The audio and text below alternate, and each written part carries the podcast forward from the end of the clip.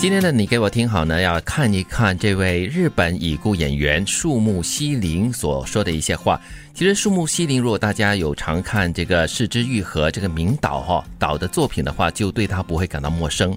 这位演员呢，在失明啦，还有患癌过后呢，还是能够活出属于他自己的洒脱的人生。所以他的一些京剧啦，一些对人生跟死亡的看法呢，都可以帮助大家在艰难的二零二零年呢，带来一些正能量。那他说过的一些话，我们在这里重温一下。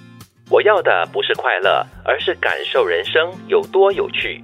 嗯，因为有趣不一定就是只是快乐，嗯它还有其他的情绪，可以是悲伤的，可以是惊讶的，或者是惊喜的。对，嗯所以他要的东西呢，不只是快乐咯，所以说的喜怒哀乐啦，各种的情绪都可以包含在内。嗯，而且呢，他很重视在人生当中不同的这个体验。嗯，快乐比较单一，那有趣呢，可能会引起你的好奇是心，就回到了我们所说的孩童的这颗童稚的心，因对为孩子嘛。他们很重要的一个特色就是他们好奇，对 因为好奇，所以你会去学习，你会去探索。对，而且你发现有趣的东西的时候呢，你就会忍不住那个好奇心去发掘它，然后呢，就会发现很多很精彩的东西在里面哦。嗯，而也因为有趣，它也可以给你快乐，嗯但不单只是快乐，还有其他的，人生不如意是很理所当然的事。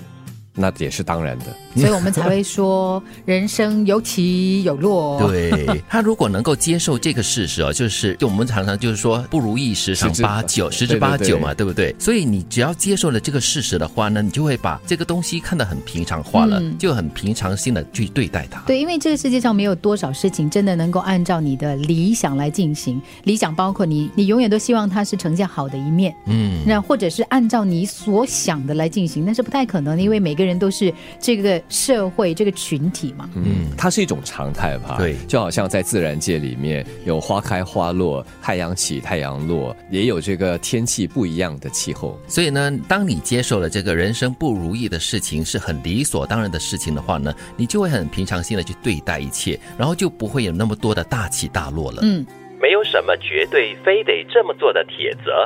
嗯，这也是我过去十年哈，就是常常有的一种心态，就是当我用一个方法做一件事情，我就先先想到一个方法的时候，我就会先问自己说，只有这个方法吗？嗯，有没有其他的一些不同的选项？哇？你还有时间去想，还有别的办法吗我？很有空的，你不知道吗？嗯我通常就是以我先先想到的办法去解决它，解决不了的话，哦，我才会转一个弯，转一个念，这样去想一想，哦，是不是还有别的办法跟可能性呢？嗯，所以才会有所谓的惯性嘛。嗯因为这惯性让我们呃认为说这是最快解决的方法，对啊， 解决问题的方法。对但是呢，就会让我们容易的固步自封。 而且我们常会把这样的一种思维哈体现在我们的行为上，嗯比如说你常说没有人这样做的，对哪里有人没听说过？所以你知道，因为有这种既定的想法，觉得说要做某一件事情，它一定是这样的一个方程式，嗯对所以你就会常常为了很多的变化而生气。嗯，又或者是反过来，大家经常会说，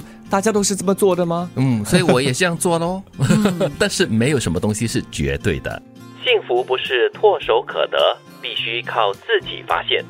我相信这一点，所以我常说要创造。嗯，你要自己去看，呃，什么东西能够让你觉得快乐跟幸福？对，要让你自己去发掘。嗯就如刚才我们第一句所说的，就是你要去发掘人生有多有趣的东西，然后呢，你从中呢就可以发现到，哎，很多的快乐啦，很多的幸福感就会来了。嗯，哎，所以说啊，如果你在人生中找到很多的有趣之事的话，你的幸福感、你的快乐感也同样会跟着上升的。